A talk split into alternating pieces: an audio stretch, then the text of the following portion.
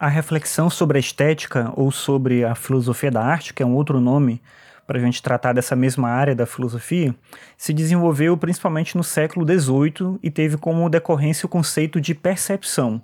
Esse conceito de percepção era uma resposta ao racionalismo, que era uma teoria vigente na época, já há muito tempo, naquele momento ali, e defendia o racionalismo, que nós julgamos o belo, aquilo que é belo, com o princípio da razão. Ou seja, são elementos racionais que fazem a gente entender o que, que é a beleza e o que, que não é a beleza. Esse conceito de percepção, portanto, vem como uma resposta ao racionalismo e, obviamente, é parte da teoria dos empiristas, principalmente dos autores ingleses empiristas.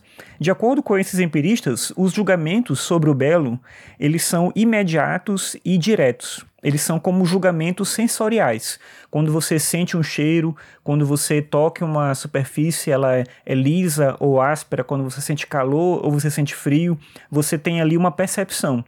Não é um julgamento racional que te faz entender o cheiro ou o calor ou aquela sensação, seja ela qual for. Então a percepção daria conta também dessa dimensão da beleza, de acordo com os empiristas tentando rebater essa dimensão do racionalismo.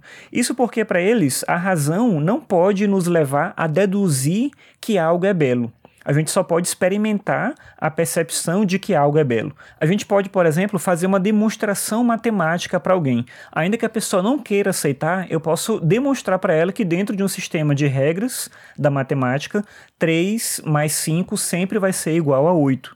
E isso não se pode fugir a essa determinação. Então é algo que você pode demonstrar para alguém. Agora você não pode demonstrar para alguém que uma paisagem é bela, que uma música é bela, que, sei lá, qualquer outra coisa que você queira dizer seja belo essa dimensão da beleza não pode ser demonstrada através da razão. E esse é justamente o ponto que os empiristas tentavam argumentar.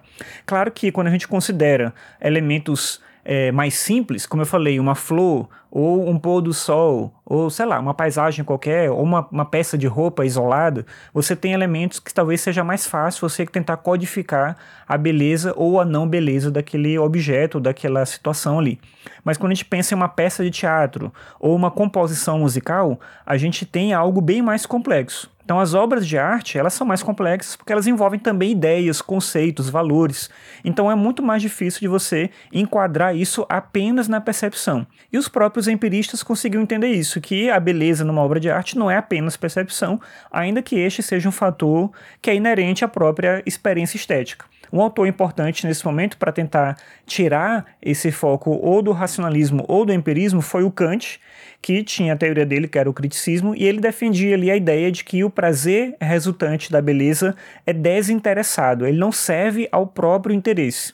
É diferente de diversos prazeres que são egoístas. Por exemplo, quando você está com fome você se alimenta, esse prazer é um prazer que sacia a sua fome, é um prazer interessado.